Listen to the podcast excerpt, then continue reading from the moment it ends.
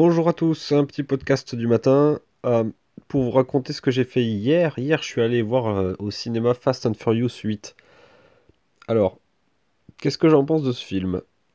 Euh, Pour faire simple, si vous avez aimé les précédents, c'est-à-dire si vous êtes fan de ce genre de film avec beaucoup d'effets spéciaux, des cascades de voitures dans tous les sens, quelques acteurs bien connus pour jouer dans ce rôle de de gros balèzes qui tapent sur tout le monde, genre euh, Dwayne Johnson, euh, Vince Diesel, etc. Euh, celui-là est vraiment bien, c'est-à-dire que si vous aimez ce genre de, de film, le Fast and Furious, Furious 8 est vraiment top, je trouve. Il respecte bien les codes des, des précédents et il, il reste, je pense, assez ouais, dans la même lignée, quoi. Il est assez rigolo par moments, il y a des petits passages assez drôles. Euh, même culte, je pense qu'il y a des, il y a des, des passages qui vont devenir cultes, principalement avec Jason Statham. J'ai trouvé qu'il a fait des, un, petit passage vraiment top.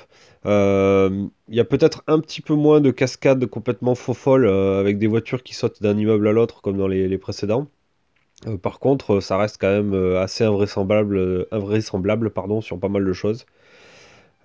Mais les effets spéciaux sont quand même super bien faits, je trouve.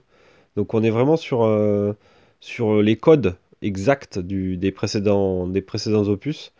Ils ont, tout respecté, ils ont fait un super épisode au final.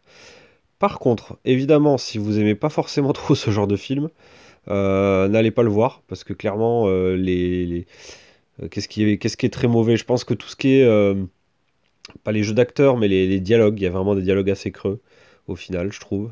Pour des gens qui aiment pas forcément trop ce genre de film, il y a moyen d'être vraiment dégoûté et de, et de trouver ça vraiment très très naze. Voilà, et petite mention spéciale, euh, il y a Charlize Theron qui joue dans le, dans le film. Donc euh, moi je la trouve toujours aussi... euh, elle est toujours aussi belle, même si elle commence à... Elle est plus toute jeune, hein, mais elle est vraiment vraiment pas mal. Ça rajoute, ça rajoute une petite touche au film qui est, qui est quand même super sympa. Voilà, donc je vous raconte pas ni l'histoire, ni le scénario, ni quoi que ce soit. Euh, mais sachez que moi j'ai passé un plutôt bon moment. Euh, je suis pas un grand fan de ce genre de film, mais c'est vrai que ça me laisse pas indifférent et euh, je me suis pas ennuyé. Donc je l'ai vu en IMAX, euh, pas en 3D, juste en IMAX, et c'est sûr que c'est pas mal quand même comme euh, les, tout ce qui est son et images sont quand même, sont quand même sympas. Sur un grand écran avec pas mal de décibels tout autour de soi, c'est quand même sympa à regarder.